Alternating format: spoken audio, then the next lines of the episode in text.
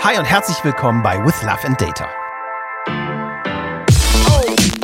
Heute mit einer besonderen Episode, denn ich habe keinen Gast, sondern erzähl selber was. Ich war letzte Woche bei der Bayerischen Akademie für Fernsehen eingeladen und hatte riesen Spaß dort vor einem Haufen Studenten und interessanten Nachwuchskräften aus dem Mediabereich ein bisschen zu erzählen, wie unsere Reise von einem ganz klassischen Tonstudio, als das wir mal angefangen haben, zum halb Data Science Kreativladen geworden sind, der wir heute sind und hatte super, super tolle, spannende Diskussionen.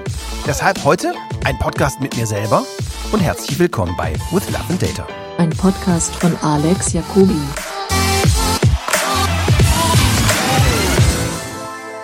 Los geht's. Ja, erstmal herzlichen Dank für die Einladung.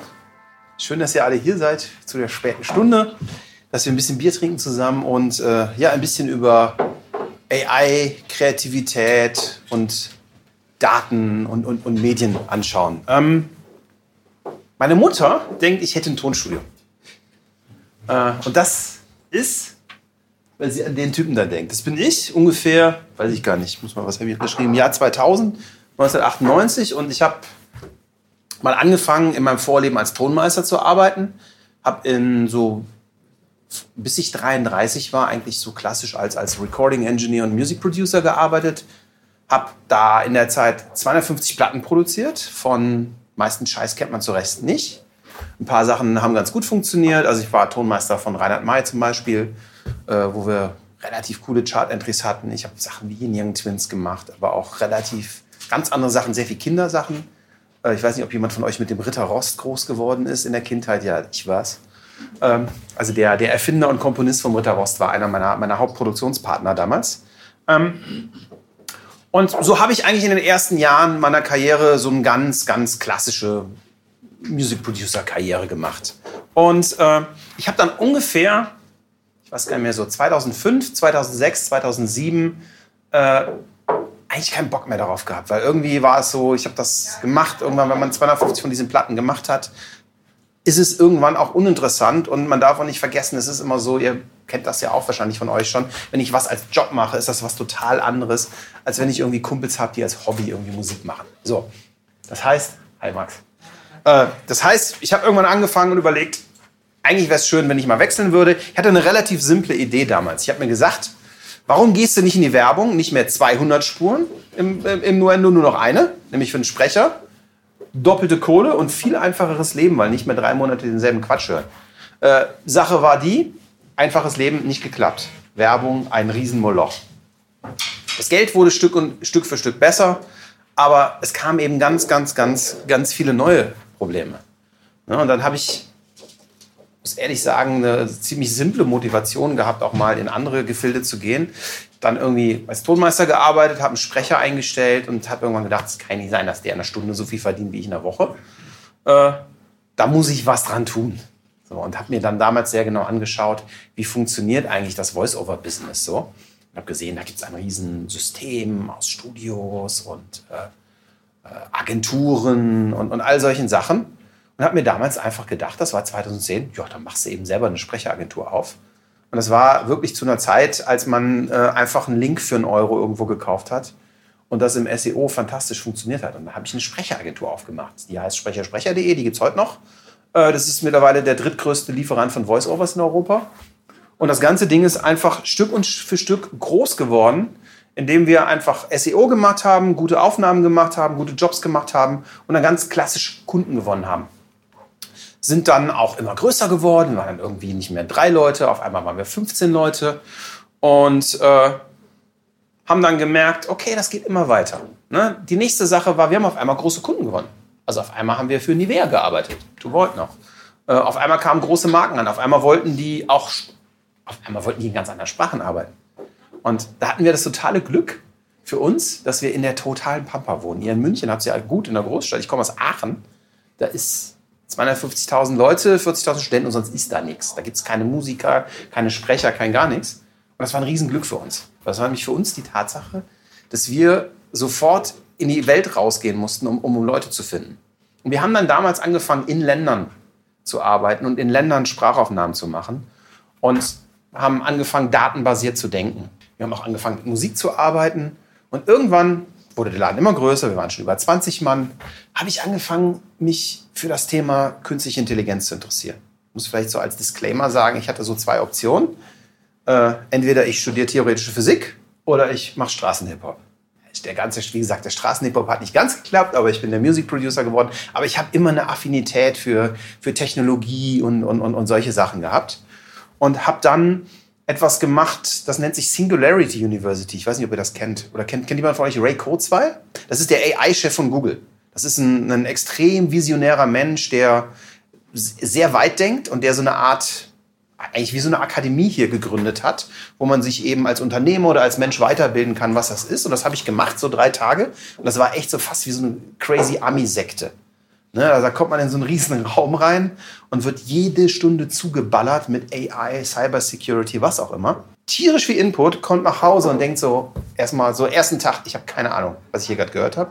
Und nach zwei Wochen wurde mir irgendwie klar, ey, du bist total am Arsch. Du bist total am Arsch und zwar in fünf Jahren. Weil was mir damals klar wurde, war der Gedanke für mich, dass AI und Technologie, auch was Stimmen angeht, so weit geht, dass ganz, ganz, ganz schnell keiner mehr einen Sprecher braucht. Und hey, ich habe nun mal ein ziemlich großes Sprecherbusiness.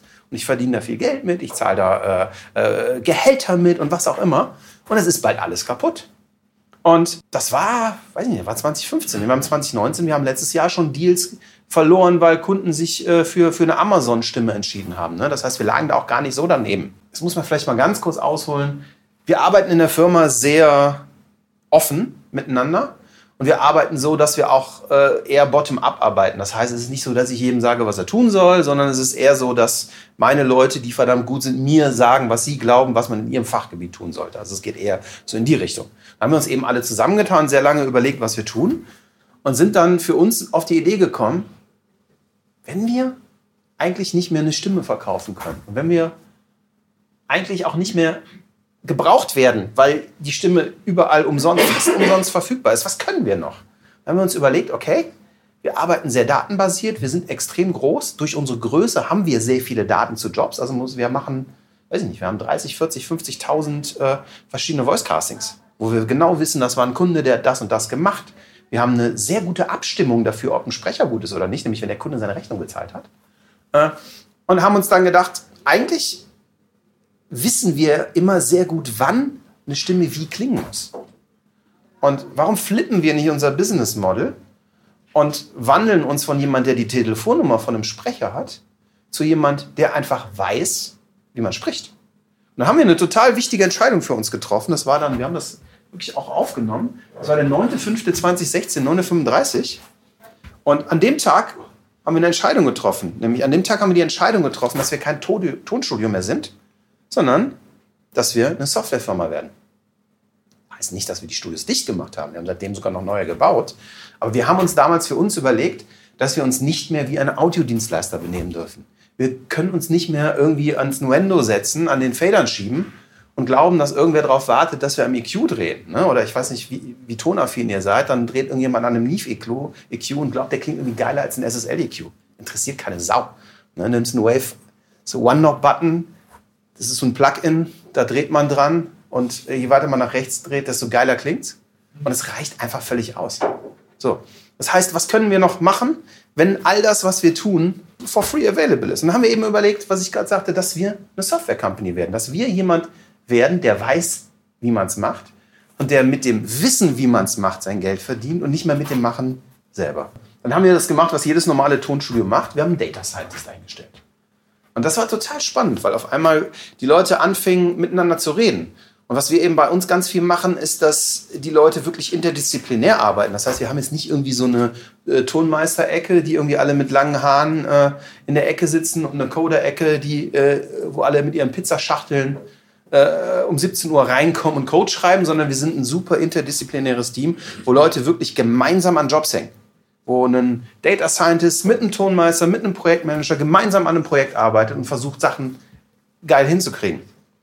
Und in diesen Teams haben wir diese Entscheidung getroffen und haben eben auch angefangen, mit äh, Machine Learning und AI zu arbeiten.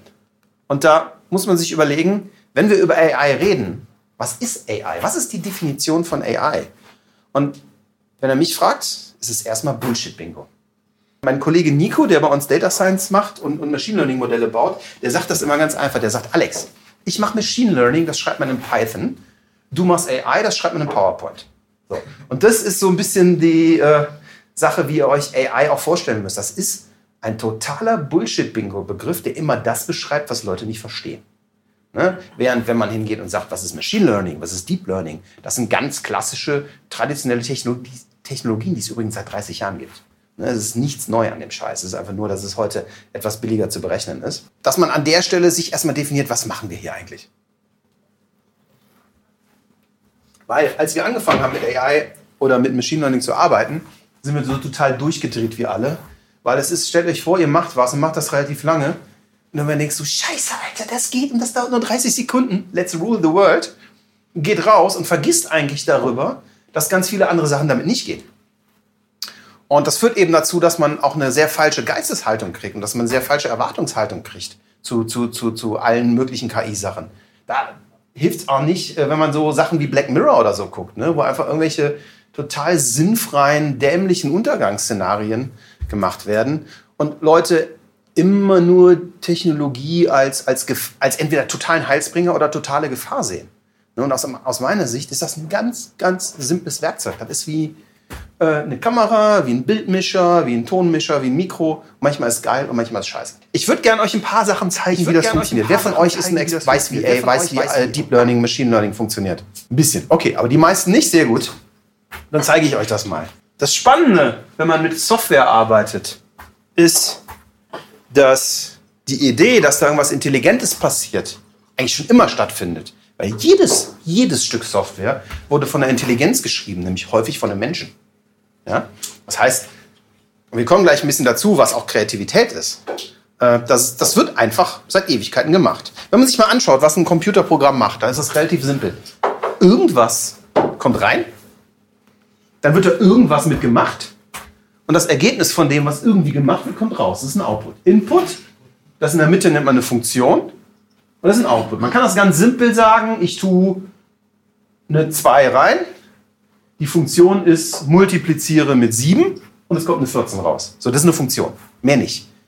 Im Prinzip, und jetzt muss ich dazu sagen, ich bin kein Coder, ne, aber im Prinzip ist jedes Computerprogramm so simpel, nur ein bisschen mehr Dinger, die ineinander verschachtelt sind. Und das Spannende, was uns eben interessiert, ist diese Funktion. Und diese Funktion ist eine Maschine. Und das Spannende ist, diese Maschine, die wurde ja gebaut von jemandem. Die wurde nämlich programmiert. Die hat sich jemand ausgedacht. Dieser Mensch, der sich das ausgedacht hat, der hat sein Gehirn verwendet, um sich diese Maschine auszudenken. Und dieses Gehirn wurde gefüttert.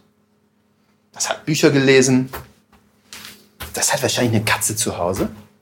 Das ist schon mal verreist das geht gerne im Wald joggen. Ab und zu hat das eine geile Idee. Ab und zu hängt es vor der Glotze.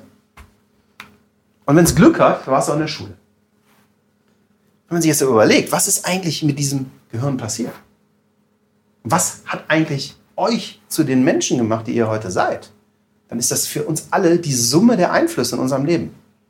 Und wenn wir darüber reden, dass wir über Kreativität und über kreatives Arbeiten reden, dann ist es ja so, dass die Summe aller Einflüsse, die wir im Leben hatten, uns eigentlich zu den Menschen gemacht haben, die wir sind. Und gerade, keine Ahnung, wenn man irgendwie äh, Beats baut und eine Idee für einen geilen Beat hat, dann hat man die ja nicht unbedingt, weil man Logarithmen studiert hat, sondern keine Ahnung. Vielleicht hat einen völlig crazy äh, Erlebnis im Leben dazu gebracht, eigentlich eine kreative Entscheidung zu treffen. Und erst dadurch konnte man sie treffen. Und dasselbe gilt für Programmierer. Manchmal liest ein Programmierer ein Buch und das bringt ihn auf eine Idee, wie er ein Programm schreiben kann. Und die Summe dieser Einflüsse, die befähigt uns, Dinge zu tun. Und die befähigt den Programmierer zu programmieren. Und wenn der Programmierer programmiert, was kommt raus? Eine Funktion. Und es ist wirklich so simpel. Am Ende muss man als Programmierer einfach Syntax verstehen und Logik verstehen. Aber es ist alles in der Regel, bis auf wenige Ausnahmen, keine Rocket Science. Hm. Bleibt also die Frage, was ist eine AI? Und lass uns nochmal den, den Scheißbegriff verwenden. Eine AI ist einfach auch eine Maschine. Das ist eine Funktion. Der einzige Trick an der AI ist, dass der Output eine andere Funktion ist. Ja, das heißt, die AI ist eine Maschine, deren einzige Aufgabe ist, eine andere Maschine zu bauen. Und das, was Machine Learning oder eine AI besonders macht, ist, dass sie diesen Bauplan selber entwickelt, indem sie lernt. Praktisch wie ein kleines Kind. So wie ihr als Kind sprechen gelernt habt. Ja? So wie ihr als Kind gelernt habt, äh, keine Ahnung, lass uns mal sagen, vielleicht hoffentlich nicht als Kind, aber wir haben irgendwann alle gelernt, dass das Bier ist und das vielleicht Helles von äh, Augustiner besonders geil schmeckt. Und da habt ihr euch trainiert. Ihr habt euch an diesem Bier trainiert. Ihr habt nämlich vielleicht irgendwie mal Karlskrone von Aldi getrunken und davon gekotzt und das war scheiße. Und dann habt ihr äh, Augustiner getrunken, das war geil. Und dann habt ihr, keine Ahnung, Tegernseher getrunken, das war noch geiler. Und so habt ihr gelernt, was ein geiles Bier ist und was ein Scheißbier ist. Und genauso lernt die Maschine. Und ich, hätte ich das gewusst, hätte ich euch eine Biermaschine mitgebracht. Hm. Ich habe euch stattdessen eine Katzenerkennungsmaschine mitgebracht. Also wir bauen jetzt mal so ein kleines Gedankeninstrument. Wir bauen eine Katzenerkennungsmaschine. Und das funktioniert folgendermaßen. Diese Funktion hat die Aufgabe, eine Maschine zu bauen, die Katzen erkennt. Und diese Maschine lernt, wie Katzen aussehen, indem ich da Katzen reinstopfe. Bilder von Katzen. Und dann nehme ich eine Katze äh, oder ein Bild von einer Katze und dann analysiert diese Maschine dieses Bild. Zerlegt das in Vektoren oder was auch immer. Ist auch völlig egal, was sie damit macht. Und dann tue ich eine zweite Katze rein. Und eine dritte Katze. Und irgendwann, 30.000 Katzen später, ist diese Maschine in der Lage zu beschreiben, was alle diese Bilder gemeinsam haben und ist in der Lage sozusagen in einem Bild zu erkennen, ob das eine Katze ist oder keine Katze ist. Herauskommt, tatarata, die Katzenerkennungsmaschine, unsere AI. Wir machen folgendes. Wir stopfen eine Katze rein. Und jetzt kommt eine ganz spannende Frage. Was macht eigentlich so ein Machine Learning? Das ist, ein, das ist, das ist einfach nur eine Labeling-Maschine. Ja, da kommen so Zettelchen raus, die man irgendwo draufklebt, wie so, wie so äh, ein Typ im Supermarkt, der einfach die Sachen taggt mit Preisen. Ja? Da kommen einfach Zettel drauf und die AI macht nichts anderes, als dass sie hier einen Zettel drauf macht. Bier. Bei Karlskrone hoffentlich kein Bier. So. Äh, das heißt, Tadarata, Katze rein, Label raus. Die Maschine sagt, ah, kenne ich, ist eine Katze. Jetzt könnt ihr sagen, weil ihr ja clever seid, hey, stopp mal. Ist ja klar, ne? Im Trainingsset war dieselbe scheiß Katze drin, die du da reinsteckst, verarsch uns nicht. Jetzt kommt der Trick, jetzt kommt der Trick. Jetzt stecke ich eine andere Katze rein die nicht im Trainingsdataset war und die Maschine sagt, Katze. Große Aufgabe für euch. Was passiert, wenn ich eine Banane reinstecke? Was kommt raus? Eine Nicht-Katze. Und daran seht ihr, dass die AI dumm wie Brot ist. Die ist dumm wie Brot. Und das ist übrigens der Grund, warum AI niemals kreativ sein wird. Niemals heißt immer vorsichtig nicht in den nächsten fünf Jahren, ne? aber äh, das liegt an folgenden Sachen. Das, was ich euch gerade mit der Katzenerkennungsmaschine gezeigt habe, das, ist, das nennt man eine sogenannte Narrow AI. Das ist ein Machine Learning Model, das in der Lage ist, genau eine Sache zu können, nämlich genau die Sache, die man ihm antrainiert hat. Was das nicht kann, nämlich Katzen erkennen. Was das Ding nicht kann, ist Obst erkennen. Und eine Maschine, die sowohl Katzen, Obst, Bier und alle Sachen erkennen kann, praktisch die, die, die Umwelt um sich herum versteht. Das wäre eine sogenannte General AI. Davon sind wir wirklich nicht fünf Jahre weg, da sind wir meiner Meinung nach eher 50 Jahre von weg. Warum sind wir da weg? Warum kann die nicht kreativ sein? Ich habe einen Podcast und in diesem Podcast habe ich mich mit sehr vielen äh, Menschen getroffen, die deutlich schlauer sind als ich und die mir irgendwie sehr viel beigebracht haben, weil ich lernen wollte. Ne? Was ist Kreativität? Was ist AI? Wie funktioniert das? Und dann habe ich was ganz Simples gemacht. Ich habe gedacht, frag doch einfach mal die Leute, die Ahnung haben, stell ein Mikro auf und, und poste das online. Und das habe ich gemacht und daraus ist ein Podcast geworden, der heißt With Love and Data. Und ich habe lange geforscht und versucht rauszukriegen, was ist Kreativität, weil dadurch, dass ich auch selber gerade in meinem Vorleben einen Beruf hatte, den Menschen allgemein so als Kreativberuf bezeichnen, ist es gar nicht so einfach. Ähm, hat jemand von euch eine Definition, was ihr, äh, was für euch Kreativität ist? so eine Kombination von Sachen, die es vielleicht gibt, aber die zusammengefügt was Neues ergeben. Ja. Das Spannende ist, es gibt auch nicht hier eine Wahrheit. Ja, sicherlich, auf jeden Fall. Sonst noch was? Wie gesagt, Kreativität ist irgendwas wie verschiedene Lösungswege finden. Ja. Dinge, die wir uns ausdenken, die wir uns so eigentlich nicht gedacht hätten, dass wir sie uns ausdenken. Auch schön. Auch schön. Albert Einstein hat gesagt, Kreativität ist Intelligenz, die Spaß auch da hat er recht. Auch da hat er recht. Ähm, Wie gesagt, da, alle Antworten sind richtig und spannenderweise gehen auch alle Antworten in dieselbe Richtung. Ich für mich habe irgendwann mal definiert, nach vielen Gesprächen, für mich ist Kreativität die Fähigkeit zur absurden Transferleistung. Äh, warum absurd?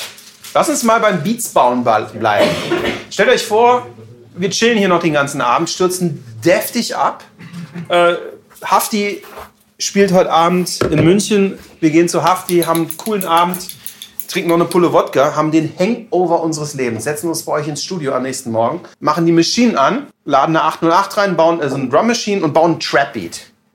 Nehmen uns so ein Autotune und singen Ich bin so bright und das Ding wird ein Welthit. Ja? Warum wird das ein Welthit? Das wird nicht ein Welthit, weil ich gemacht habe, ja? Das ist keine Kreativität. Es wird auch nicht ein Welthit, weil ich so schlecht singe, sondern das wird möglicherweise ein Welthit, weil jeder Mensch sich in diese Situation reinversetzen kann, jeder Mensch schon mal in der Situation war und eigentlich die Tatsache, dass man Trinken kennt, dass man Party kennt, dass man selber kennt, überhaupt erst die Relation zu so einem Song macht. Das heißt aber auch, dass eine AI, die kreativ sein soll und die meinen Drunken Trap Beat bauen kann, das hilft nicht, dass ich dir zeige, wie Trap Beats gehen. Also ich kann eine AI in zwei Stunden, also ich nicht, aber meine schlauen Machine Learning Bauer könnten wahrscheinlich eine AI bauen, die in wenigen Stunden lernt, einen Trap Beat zu bauen. Weil das ist äh, jetzt wirklich keine, keine, keine Raketenwissenschaft, das zu machen.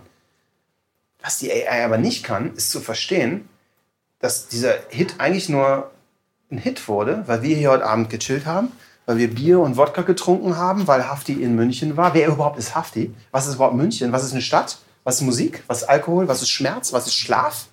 So, und da sind wir ganz schnell am Punkt, wo man wieder sagen muss, ohne sämtliche Inputs, die wir in unserem Leben hatten, hilft das nichts. Und jetzt kommt das Spannende. Ich kann so eine Domäne wie die Katze trainieren. Kostet mich, keine Ahnung, 100.000 Euro oder 10.000 Euro, ist doch scheißegal wie viel. Wenn ich jetzt aber Obst trainiere, dann kostet mich das wieder so viel Geld. Und dann kostet mich das wieder so viel Geld, die dritte Domäne, Bier zu trainieren. Und das Doofe ist, nur weil ich Obst und Katzen trainiert habe, geht das Biertraining nicht schneller. Das heißt, eine AI, die ich trainieren würde, die ganze Welt zu verstehen, die um mich rum ist, äh, das skaliert nicht, weil das ist linear. Ja, und lineare Dinge sind sehr, sehr, sehr schwer zu skalieren. Das heißt, es gibt kein Budget in der Welt und auch keine Rechenleistung in der Welt, die dazu in der Lage wäre. Jetzt denken Leute immer, ja, aber stopp mal, es gibt doch so viele kreative Dinge. Ne? Gab ja, äh, gab ich vor ein oder zwei Jahren in Cannes diesen Case, wo man ein paar Staffeln Game of Thrones in Machine Learning Model reingetan hat und rauskam, der und der wird sterben und das und das wird passieren. Ist das kreativ? Also für mich ist das keine Kreativität, das ist Malen nach Zahlen. Ne? Also wäre meine Tochter drauf gekommen, wenn sie es die sechs, äh, wenn sie es hätte gucken dürfen. Ne? Das ist kreativ, kreativ wäre gewesen, wenn jemand die Idee für einen White Walker und Jon Snow gehabt hätte. Aber was, bitte, muss man kapieren und kennen und verstehen, damit ich auf so eine crazy Idee mit so einem, äh, keine Ahnung, reitenden Zombie im Schnee mit einem Jon Snow komme. Es fallen einem wieder 30 Domänen ein, die man trainieren muss. Da kommt die AI nicht drauf. Es ist ja einfach nur kopieren. Und kopieren ist keine absurde Transferleistung. Das ist dummes Nachmachen. Und dummes Nachmachen ist keine Kreativität. Und deshalb wird AI nicht kreativ sein. Deshalb haben Leute auch völlig zu Unrecht Angst vor AI. Wird aber noch schlimmer. Leute haben völlig zu Unrecht keine Angst vor AI. Weil es gibt nämlich einen Grund, warum Leute richtig Schiss vor einer AI haben sollten. Und das liegt zum Beispiel hier ran. Das ist der Mond. Stellt euch folgendes Experiment vor. Ich gehe einen Schritt, der ist ein Meter. Ja, mache ich einen zweiten Schritt, das ist ein Meter. Der dritte Schritt wäre vier Meter, die schaffe ich nicht. Wie viele Schritte, wenn wir das immer so weitermachen, bräuchte ich, bis ich beim Mond bin? Wer es weiß, Klappe halten. Wer es nicht weiß, raten.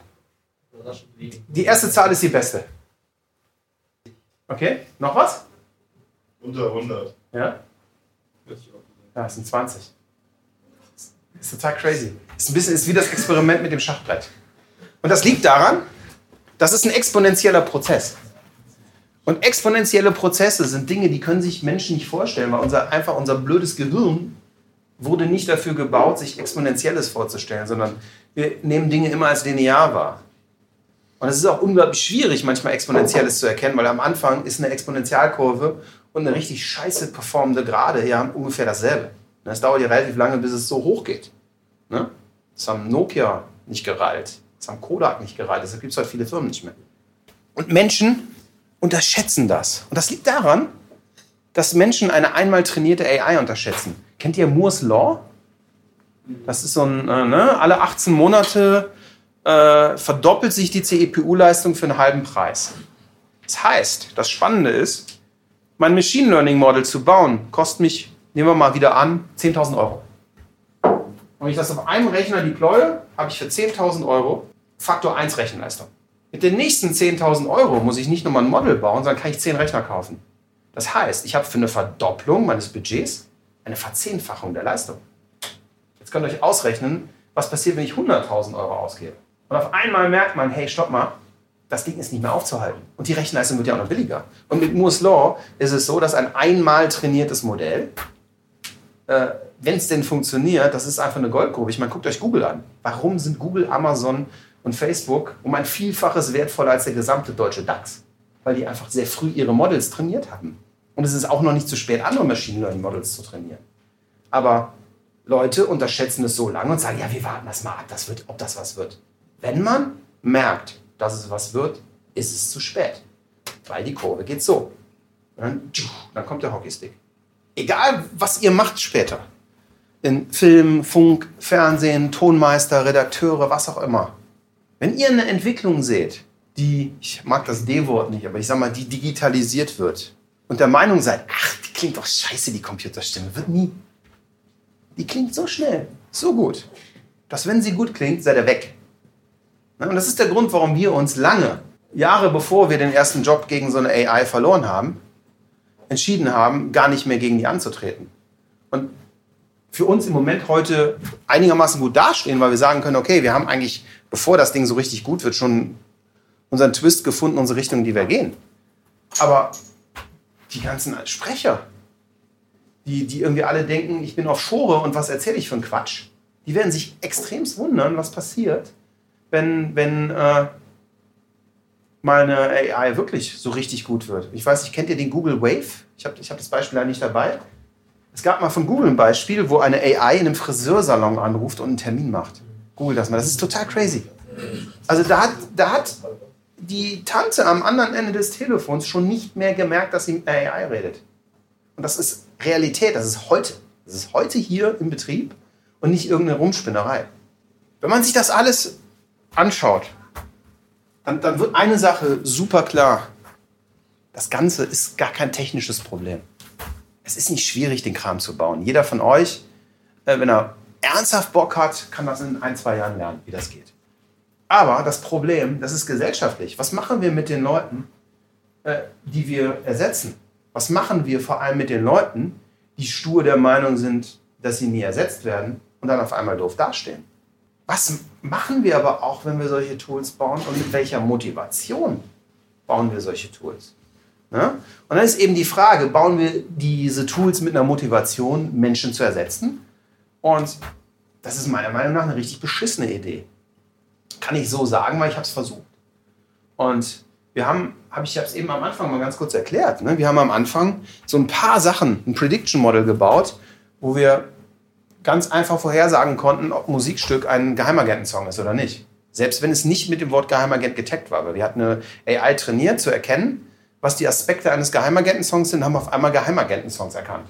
So haben wir geglaubt, okay, jetzt warten alle auf Geheimagentensongs. Sind zu Leuten gegangen, haben gesagt, passt auf Leute, ganz viele von den Kreativentscheidungen, die wir gerade machen, gehen bald automatisch. Für mich als, als, als CEO von der Firma ist es relativ einfach, so eine Story zu erzählen. Und mein Job ist es ja irgendwie auch, äh, Fantasien zu wecken und Connections zu bauen. Dann trifft man sich mit anderen CEOs in Agenturen, die denselben Job haben, ist abends beim Bier und geht total ab.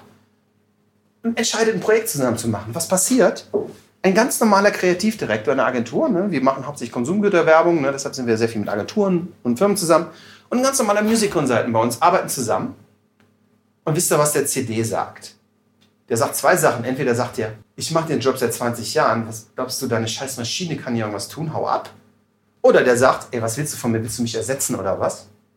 Hau ab. Aber er sagt immer, hau ab. Ziemlich scheiße, wenn man ein Business hat und damit Geld verdienen will. Das heißt, man stellt sich die Frage, was passiert, wenn ich Maschinen gegen Menschen baue? Die Menschen haben keinen Bock drauf und die haben zu Recht keinen Bock drauf. Und wenn sie keinen Bock auf meine Maschine haben, haben sie keinen Bock auf mich und auch keinen Bock auf mein Business. Dann habe ich ein Problem. Das heißt, es muss irgendeine andere Idee her. Und die Idee ist relativ simpel. Wie wäre es denn mal, wenn ich Maschinen für Menschen baue? Wie, wie wäre es denn mal, wenn ich dieses Wissen, was wir eben gelernt haben, nämlich dass AI gar nicht kreativ wird, verwende, um einfach mal eine Maschine zu bauen, die einen kreativen Menschen, der das Kreativsein besser kann als die Maschine, so unterstützt, dass er besser kreativ sein kann. Und das ist unser Major Learning gewesen in dem, was wir tun. Und das hat so dazu geführt, es ist, glaub, es ist so ein bisschen Bullshit-Bingo, aber es ist so ein einfaches Beispiel. Wir bauen an, wir nennen das Artificial Emotional Intelligence. Warum? Weil vieles von dem, was wir machen, Bauchgefühlentscheidungen sind. Und Bauchgefühlentscheidungen erfordern emotionale Intelligenz. Und was wir versuchen, ist so ein bisschen die Prozesse in emotionalen Bauchgefühlentscheidungen nachzubilden. Ich bringe euch mal ein paar ganz, ganz simple Beispiele mit. Wir sind ja hier mitten, glaube ich, im Center der deutschen TV-Produktion.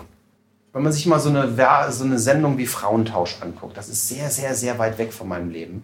Ich verstehe es nicht. Und ich sage es euch ganz ehrlich, ich will die Scheiße auch gar nicht verstehen. Ich muss es aber in meinem Job. So. Und ich muss irgendwie, auch wenn ich die Sendung scheiße finde, trotzdem die Menschen respektieren, die es gucken, weil das sind die Kunden meiner Kunden. Und jeder hat ein Recht zu gucken, was er will. Also, was brauche ich? Ich brauche eine, eine emotionale Intelligenz und eine Empathie außerhalb von meinem persönlichen Bauchgefühl. Und das ist was, wo mir Technologie total gut bei helfen kann. Wie verstehen andere Menschen die Sachen? Und das ist ein Driver, der, der viel, viel spannender ist zu sagen, lass mich doch mal Zielgruppen verstehen, die außerhalb meines Verständnisses sind, anstatt zu sagen, lass uns mal den Typen ersetzen, der mich beauftragt. Simples Beispiel. Das ist bei uns, wir nennen das The Coldplay Incident. Das ist tatsächlich so passiert und das passiert tatsächlich regelmäßig bei uns. Stellt euch vor, ihr macht ein TV-Spot-Projekt. Und dann sitzt man irgendwann beim CMO, beim Marketingdirektor, äh, irgendwie in einem Meeting. Und dann sagt er, geiler Spot und wisst ihr was? Und jetzt will ich Coldplay. Der ist so geil, der Spot. Und ich denke nur so, Alter, ich kotze in deinen Konfi, wenn ich Coldplay. Ich hasse Coldplay wie die Pest. Warum zur Hölle möchtest du, dass ich mich übergebe, wenn ich deinen TV-Spot gucke? Und dann sagt er, was? Aber fühle ich mich doch so toll bei. Das ist so eine erhabene Musik. Und ich denke dann so, sag mir doch einfach, dass du dich, dass du dich dabei erhaben fühlst und dass du dir eine Musik wünschst, bei der sich deine Zielgruppe so fühlt, wie du, wenn du Coldplay hörst. Und damit zu Karlskrone. Was, tut der, was tun die Menschen? Und das tun Menschen ganz oft, wenn sie über Emotionales reden, weil alles, was nicht rational ist, ist unglaublich schwer auszudrücken. Ja? Und es ist eigentlich auch sein gutes Recht, das so zu sagen, weil ich habe 20 Jahre oder 15 Jahre im Musikbusiness gearbeitet. Ich habe lange und schwer gelernt, ein bisschen über Musik, auch über emotionale Wahrnehmung von Musik zu reden. Jemand, dessen Job das ist, einen Konzern mit einer guten Kommunikation zu führen, von dem kann man nicht erwarten. Das ist einfach auch nicht sein Job, bis ins Detail Musik zu verstehen. Weil was tut der? Der beschreibt eine, vermute, eine gewünschte Wirkung einfach nur mit einer vermuteten Ursache. Und in der Sekunde, als wir das für uns verstanden haben, haben wir überlegt, wir dürfen einfach nicht mehr über Musik reden, sondern wir müssen über die Wahrnehmung von Musik reden. Dann haben wir angefangen, uns, das zeige ich euch gleich, auch ein kleines Model zu bauen, also wie, wie das beschreibt, wie Menschen Musik wahrnehmen. Und wir haben uns überlegt, wie kann das funktionieren? Wie, wie hören Menschen eigentlich Musik? Und warum nehmen Menschen Musik so wahr? Oder warum nehmen Menschen Musik auch so wahr? Wir haben unser Modell so ein bisschen auf drei verschiedenen großen Gruppen gebaut. Das erste sind die Assoziationen. Assoziationen sind Gelerntes. Ja? Wenn ihr zum Beispiel Rockmusik hört und ihr seht ein Motorrad oder sagen wir mal so 70s Classic Rock, das passt total geil zusammen. Warum? Weil wir es in den ganzen Filmen gesehen haben und konditioniert wurden. Wir haben das gelernt, dass das passt. Reggae. Es gibt Menschen, die hören Reggae und denken an Kräuter zum Rauchen. Warum? Weil wir gelernt haben, dass das zusammengehört. Ja, andere denken an Sommer, was auch immer. Jeder freies Denken, jeder darf denken, was er will. Aber es ist nicht so, dass diese Musik in sich äh, zu diesen Kräutern gehört, sondern es ist immer so, dass immer, wenn das eine auftaucht, auch das andere passiert. Und das sind Assoziationen. Das ist genauso, wenn ihr, keine Ahnung, Salsa. Denkt euch tausend Sachen aus. In, äh, keine Ahnung, wir sind ja in München, bayerische Musik und dann denke ich sofort an Dirndl und Oktoberfest, so als Rheinländer. Ist so. Äh, ihr denkt wahrscheinlich Rheinländer sofort, okay, scheiße Karnevalsmusik. Oche Alaf, Horror. Äh, das sind Assoziationen. Was es als nächstes gibt, sind die Attribute. Und Attribute sind, ich würde mal sagen, mitgebrachtes. Simples Beispiel eine Gitarre. Wenn ich im Song eine Gitarre habe, eine Gitarre ist eine Gitarre. Und zwar in jedem, spannenderweise auch in jedem Kulturkreis. Weil Assoziationen sind nicht in jedem Kulturkreis gleich. Wenn ich in einem Kulturkreis bin, der vielleicht bestimmte Filme nicht gesehen hat, dann nimmt er Sachen anders wahr. Eine Gitarre an sich oder eine Geige oder ein Instrument ist immer gleich von Kulturkreis zu Kulturkreis. Oder ein Text, über den ich singe. Der Text ist immer der Text. Ja? Und das sind Attributes, das sind also Sachen, die mitgebracht sind. Dazu gehören auch Sachen wie Tempo, Tonarten und, und all solche Sachen bei Musik. Und das Spannendste ist, also zumindest für mich, der, der, der viel in der Konsumgüterwerbung arbeitet, sind Emotionen. Weil wenn man sich mal ganz, ganz genau und mal auch ganz krass runterbricht, was wir machen, wir sind ja schon so ein bisschen in dem Business, Meinungen professionell zu beeinflussen. Ne? Also wir beeinflussen Kaufentscheidungen. Und das tun wir mit allen Tricks und Mitteln. Äh, Und das tun wir auch, wenn wir unseren Job gut machen, so dass die Leute gar nicht merken, dass sie beeinflusst werden. Kann man sich darüber streiten, ob das äh, cool ist oder nicht, aber letztendlich ist das das, was wir tun. Das tun wir mit Emotionen. Das tun wir immer dann so, wenn Menschen eine Botschaft kriegen. Eine rationale Botschaft. Das ist der geile Scheiß. Keine Ahnung, nehmen wir uns irgendein SUV. Und dieser SUV, der ist fett, powerful, der hat irgendwie viel zu viel PS und der fährt krass durch die Gegend. Da ist eine tiefe Stimme drunter. Und dann läuft da irgendein Jack Johnson Gitarrenschlabbel drunter. Dann passt das nicht. Aber warum passt das nicht? Das passt nicht, weil die Emotionen, die ich bei Jack Johnson habe, nicht die Emotionen sind, die ich bei dem Auto habe. Wenn ich aber jetzt, was ja dann auch zu, zu Genüge passiert, irgend so eine völlig durchgedudelte Dubstep-Mucke da drunter lege, dann passt das auf einmal. Und spannenderweise passt das sogar dann, wenn ich Dubstep scheiße finde. Ja? Weil solange die empfundene Emotion in der Musik, der empfundenen Emotion in der Botschaft äh, übereinstimmt, funktioniert das. Und das ist eben die ganz, ganz spannende Sache, mit der man mit Emotionen in, in Kommunikation arbeiten kann. Gerade mit Emotionen, mit Musik und Stimmen arbeiten kann. Was wir dann machen, ein bisschen praktischer, wir haben uns ein ganz simples Modell gebaut. Und die Idee hinter unserem Emotionsmodell, die ist nicht super wissenschaftlich akkurat zu arbeiten. Das wollen wir gar nicht. Ne? Ich habe auch nie eine Uni von innen gesehen, wahrscheinlich kann ich das gar nicht. Äh, sondern mir ging es um was ganz anderes. Mir ging es darum, ein Kommunikationstool zu kriegen, mit dem alle Stakeholder, alle Menschen, die an einem Projekt beteiligt sind, gemeinsam über das Thema Gefühle und Musik reden können. Was wir tun, ist eben, dass wir Musik in diesen acht, das ist so Aktivierung versus Entspannung, äh, Domination versus Peace und so weiter, in sehr einfachen, völlig nachvollziehbaren Emotionen beschreiben und eben nur noch über die gewünschte Wirkung und nicht mehr über die Ursache reden, sondern wir sagen, wir wollen eben Musik, die sehr aktivierend und freudig ist.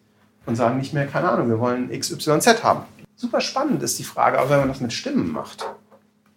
Ne, Ich habe euch ja eben erzählt, dass ich so aus, aus, auch aus dem Voice-Over-Business komme.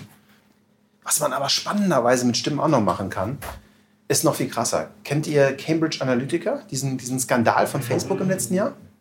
Die haben ein Data Model verwendet, äh, bei dem sie äh, versucht haben rauszukriegen, äh, ob Menschen unsicher sind, also manipulierbar sind.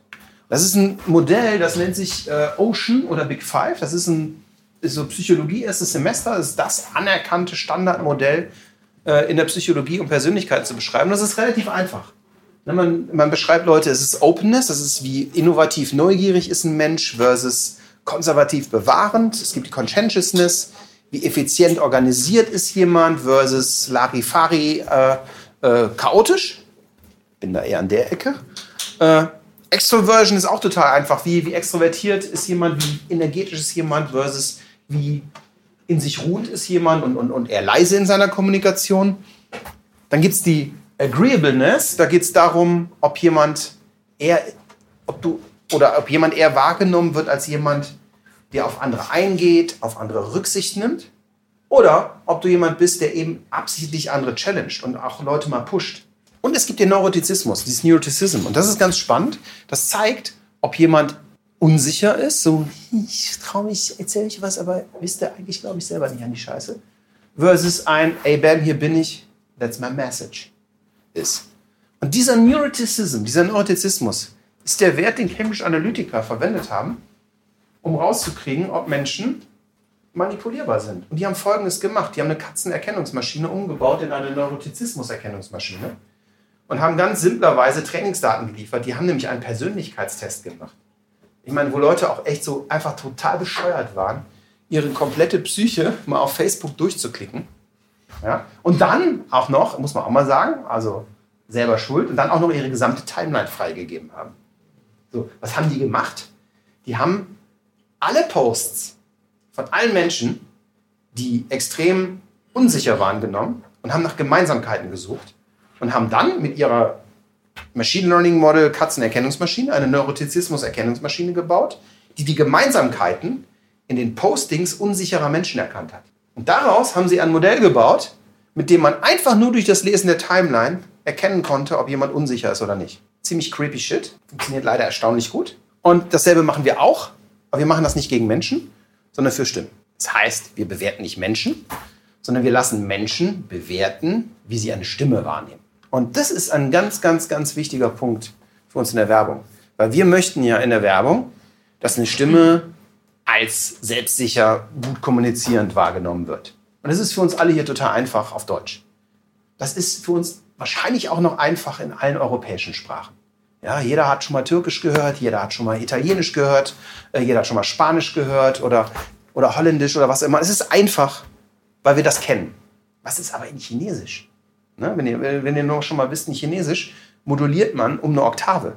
Ja, das ist nicht lächerlich, das ist, das ist einfach ein extremer Punkt von Ausdruck. Ja? Das heißt, ein, ein Konsonant ist in einer anderen Tonhöhe, hat ja schon eine andere Bedeutung. Ist nicht wie wir Rheinländer, die so reden, sondern das ist wirklich ein Teil des Ausdrucks. Das heißt aber auch, es ist zum Beispiel völlig unmöglich, dass jemand die ganze Zeit so tief spricht wie, keine Ahnung, Dwayne The Rock Johnson. Ja? Weil auf Chinesisch wäre das Dwayne The Rock Johnson. Und das ist, ich brauche diese Pitch Range um zu sagen, was ich sagen will. Und in der Sekunde versagt euer Bauchgefühl total, um zu sagen, ob der Typ geil klingt oder nicht. Weil ihr hört nur dieses Leiern und ja, du lachst zurecht. Jeder, wir, wir lachen, weil wir in unserem Kulturkreis, in unserer Sprache, wenn sie jemand denken, hat der sie nur alle. Aber in China ist das völlig normal. Die denken, wenn jemand so monoton redet, hat der sie nur alle. Das Spannende hier ist, wir können messen, mit Surveys, wie Menschen diese Stimme empfinden. Relativ einfach. Diese empfundene Persönlichkeit ist viel, viel, viel schwieriger zu ändern für einen Sprecher als die Emotion. Ein guter Schauspieler kann jede Emotion darstellen. Aber äh, den Neurotizismus darzustellen, dafür brauchst du richtig gute Schauspieler. Und so, wir können das bei uns schon verwenden, ne? wenn wir neue Sprecher kennenlernen und die haben einen Neurotizismuswert, der hoch ist, können wir anhand des Graphen erkennen, okay, das ist ein Amateur, der kann nichts. Das ist total verrückt. Und was wir immer wieder sehen, ist, es nicht so einen riesen Unterschied macht, was die Leute sagen, sondern eher, wie sie es sagen. Am Ende ist es natürlich so, dass alles einen Unterschied macht. Und zu behaupten, es gibt keinen Ausschlag, ist auch Quatsch. Aber die Möglichkeit, diese Werte zu verändern, ist es exponentiell schwieriger, als die Emotionen zu verändern. Bleibt die spannende Frage, wie macht man sowas? Also wie kommt man zu einer Technik, die es einem erlaubt, sowas einmal zu messen und dann im zweiten das auch vorherzusagen. Und am Anfang diese Messung, das ist relativ einfach, weil wir haben so eine Art Mobile App, die wir in sogenannten Research Panels verwenden. Das heißt, das sind Menschen, die sind bereit, Fragen zu beantworten gegen Bezahlung. So. Und wir machen das, da gibt es Millionen von Menschen, die das machen. Und äh, wir stellen diesen Menschen eine Frage auf ihrem Handy. Und wenn sie die Frage beantworten, kriegen sie Geld dafür. Und das ist eine relativ simple Geschichte. Und wenn man genug Leute fragt, hat man genug Daten und sammelt die ein. Und so gewinnen wir die Daten darüber, wie Menschen Sachen empfinden. Da wir aber zum Beispiel eine Library von einer Viertelmillion Musikstücke haben, können wir nicht einfach eine Viertelmillion Musikstücke von jeweils 100 Menschen anhören lassen, weil das würde deutlich mehr Geld kosten, als wir äh, äh zur Verfügung haben, um so ein Modell zu bauen. Und dann kommt eben die eben gelernte Katzenerkennungsmaschine rein. Und dann wird es ganz spannend. Da bauen wir nämlich eine Emotionserkennungsmaschine. Und auf einmal passiert was, wo viele Leute sagen, das kann ja gar nicht gehen. Also klar, rechnen können Computer, aber Emotionen können die nicht. Das Pustekuchen können die total einfach. Man muss ihnen einfach nur oft genug zeigen, was das äh, Stimulus, Stimulus ist, nämlich die Musik. Und was Menschen dabei fühlen. Ab einem bestimmten Punkt kann man ein Modell bauen, das nur anhand der Audiodatei erkennt, wie ein Mensch eine Musik empfindet. Das ist nicht einfach. Ich will auch nicht sagen, dass wir da am Ziel sind. Aber wir sind da relativ weit und das äh, funktioniert. Was wir also machen, ist, dass wir ein Maschinenlernmodell bauen, das lernt, anhand von Daten, aha, dieses Stück Musik haben Leute als lustig empfunden. Und das haben Leute als traurig empfunden und das haben sie so empfunden, das haben sie so empfunden. Und wenn man da einfach Tausende, Zehntausende oder Hunderttausende von Musikstücken inklusive der gewonnenen Daten aus der Befragung reintut, dann lernt dieses Modell irgendwann, was alle lustigen Songs gemeinsam haben. Und wenn das einmal trainiert ist und die trainierte Maschine rauskommt, dann passiert was super Spannendes. Dann kann man einfach einen riesen Eimer von Songs in diese Maschine kippen und für jede einzelne dieser Songs sagt die Maschine, aha, da ist eine Gitarre drin, äh, der ist äh, fröhlich, der Song, oder der ist böse, der Song. Und, und da funktioniert das. Das ist spannend, aber damit kann man noch nicht so viel anfangen. Weil was wir dann gemacht haben, ist relativ simpel. Wir haben die Maschine mal umgedreht. Und dann haben wir einfach gesagt, was ist denn, wenn wir in dieses trainierte Modell nicht Musik reinschmeißen, sondern Emotionen reinschmeißen? Und dann passiert was ganz Spannendes. Dann schmeißt dieses Modell Musik aus. Und jetzt sind wir an einem Punkt, wo jeder Cutter und wo jeder Editor schreit, hey, geil, genau das brauche ich. Weil wir haben eben im, noch, als wir draußen gequatscht haben, darüber geredet, ne? über ich, ich tippe irgendwo Technologie ein und dann kommt dieselbe 80er Synthi-Scheiße, die schon immer kam, weil irgendein unterbezahlter Praktikant mal vor zehn Jahren äh, irgendwas mit Technologie getaggt hat. Ne? Und dann kommt diese dämliche Musik, die alle nicht hören wollen. Wenn man so ein System verwendet, dann kommt auf einmal Musik raus, wo man sagt, ich möchte Joy, Trust und Fun als Parameter haben, äh, was gar nicht so äh, relativ normales Briefing in der Werbung wäre. Ne? Vertrauen will ich haben, Freude will ich haben und, und Spaß will ich auch haben. Also rein damit und es kommt Musik raus, die genauso ist, dass Menschen das so empfinden. Äh, bin auch kein Machine Learning Engineer. Ne? Meine Aufgabe ist es, Technologie mit Lösungen zu connecten und mit Problemen zu connecten. Was mich total interessiert, ich ja eben schon ein paar Mal äh, angesprochen, sind so Sachen Human-Machine Cooperation. Wie können wir in unserer kreativen Arbeit mit Maschinen arbeiten und das so machen, dass die Maschine uns hilft? Und zwar ich, Chef, Maschine hilft. Nicht andersrum. Sehr wichtig. Und für jeden, der kreativ arbeitet, ist so ein bisschen die Frage, wo brauche ich Hilfe? Für mich war ganz lange, seitdem wir Konsumgüterwerbung machen, die Frage, ich brauche Hilfe, wenn ich mal wissen will, wie reagieren andere Menschen auf das, was ich tue. Und ich habe dann angefangen, sehr viele Sachen zu machen, die in eine Marktforschung gehen.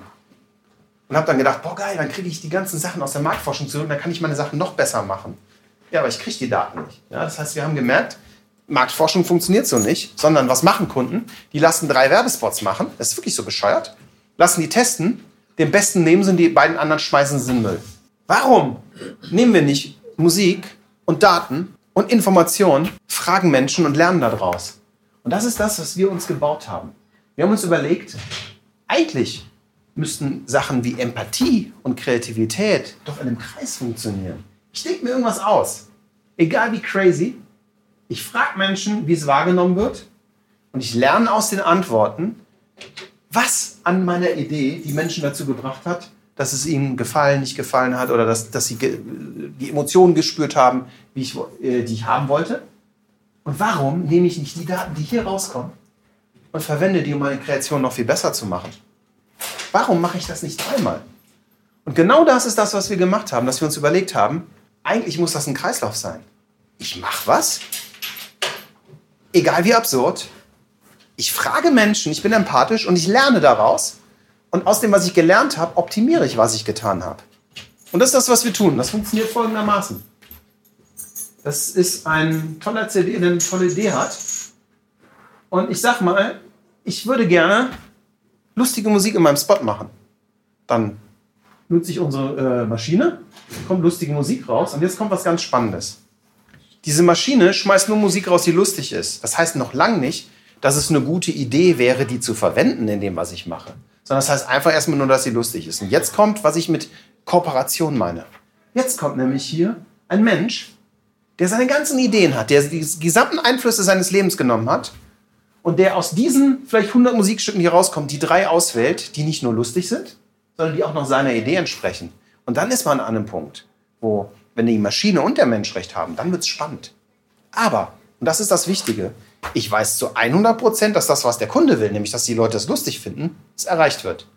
Und das ist eine Form von Empathie, die mit Technologie richtig gut funktioniert und wo es auch für mich als kreativen Menschen möglich ist, auf einmal ganz neue Dinge zu tun, die ich vorher nicht konnte. Ich kann mich trauen, Sachen zu machen, die erstmal absurd sind, weil sie in meiner Welt komisch sind, aber in der Welt der Zielgruppe vielleicht nicht. Und es ist total befreiend, so zu arbeiten. Weil was wir dann machen, ist, wir suchen nicht nur ein Stück Musik raus, wir nehmen zehn Stücke Musik. Und dann nehmen wir vielleicht noch zehn Sprecher.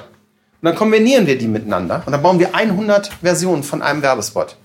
Das geht von mit Hand machen, wenn man viel Geld hat, bis algorithmisch ganz einfach. Also nehme ich einfach zehn Musiken, zehn Voice-Overs und habe ein kleines Tool bei uns, das verheiratet die automatisch miteinander und äh, eine Minute später kommen da 100 WAV-Files raus oder MP3s. Und mit diesen WAV-Files gehe ich zu Menschen und dann frage ich sie einfach, wie empfindest du das? Und die spannende Frage ist, was frage ich sie? Ich frage sie nämlich einfach ganz simple Sachen ist, wie wahrscheinlich ist es, dass du das Produkt, das hier beworben wird, kaufst? Dann sagen die Leute zwischen 1 und 7, ah, 4,3. Erstmal eine scheiß Antwort, heißt erstmal gar nichts, aber das Spannende ist, wenn man genug Leute fragt, merkt man, dass bestimmte Kombinationen von Musiken und Stimmen dafür sorgen, dass Leute eher kaufen als andere. Ja, das heißt, Musik A, Stimme 1 hat einen Wert von 4,3 und die andere hat einen Wert von 2,1. Die Information des absoluten Wertes ist völlig egal. Was aber total spannend ist, ist zu merken, hey, da gibt es was, was ten Leute tendenziell dazu bringt, es besser zu finden. Und dann machen wir folgendes: Dann nehmen wir jeden einzelnen Bestandteil und befragen die auch noch in Emotion und in Personality. Und in der Sekunde, wo wir das gemacht haben, wissen wir nicht mehr nur, was die Menschen tun, also ob sie eher kaufen, sondern auch, welcher Aspekt sie dazu gebracht hat zu kaufen. Die, erst die Kombination aus Stimme und Musik macht immer wieder in der Wirkung den Unterschied. Das können wir in jedem Research immer wieder nachvollziehbar zeigen. Und das Irre ist, dass mir Technologie hilft, 150 verschiedene Versionen eines Werbespots Menschen zu zeigen. Es dauert 24 Stunden, diese Daten zu holen. Und dann gucke ich nur für eine einzige Minute hier drauf und ich weiß, was funktioniert. Wisst ihr, wie viele Hunderttausende Euros in Konzernen dafür ausgegeben werden, zu einer Entscheidung, ob ich Musik A oder B nehme? Und am Ende wird gewürfelt? So. Und das ist eine Art und Weise, wie Technologie wirklich einen Wert bringen kann. Und dann geht es darum, dass ich finde, dass Technik nicht bevormunden, sondern inspirieren soll. Dann bauen wir sowas, das nennt sich Regressionsanalysen, wo wir zeigen können, immer, das ist ein Beispiel aus einem Spendenspot. Da ging es darum, auf Deutsch gesagt, wann macht Omi ihr Portemonnaie auf, um eine Spende zu machen? Und mit welcher Musik spendet sie mehr Geld? Ja, so, so also ihr lacht, aber das macht man. Also das ist ganz klar, wir wollen ja, dass die Leute spenden. Und wir können zeigen, dass verschiedene Musiken den Geldbeutel verschieden weit öffnen.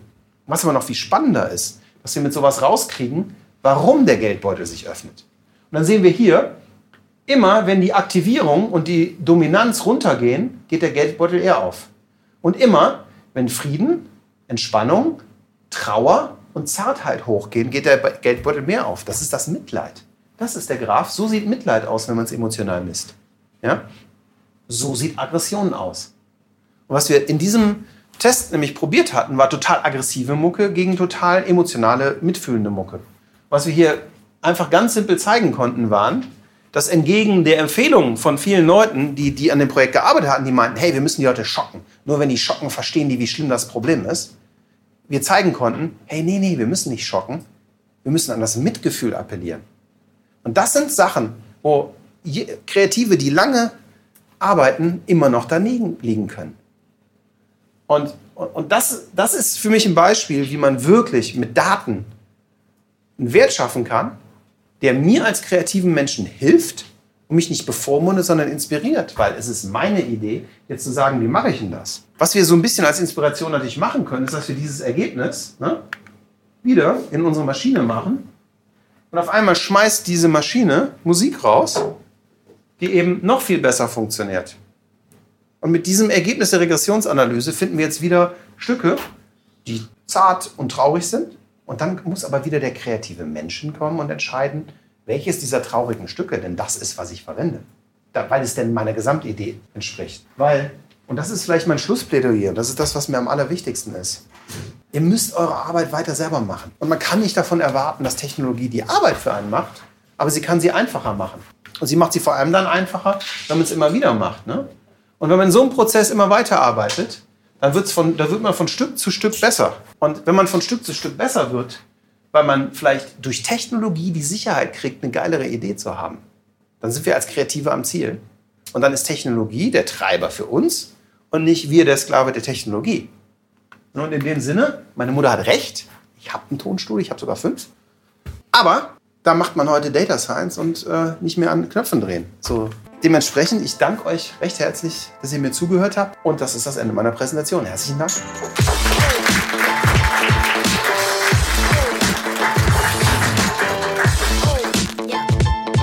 War With Love and Data mit einem kleinen Vortrag von mir bei der Bayerischen Akademie für Fernsehen, den ich letzte Woche in München gehalten habe und mich mit Studenten darüber unterhalten habe, wie wir von einem ganz klassischen Tonstudio zu einem Data Augmented Kreativteam geworden sind. Wenn euch der Podcast gefallen hat, geht zu iTunes, bewertet uns mit 5 Sternen und hinterlasst einen Kommentar. Wir freuen uns von euch zu hören.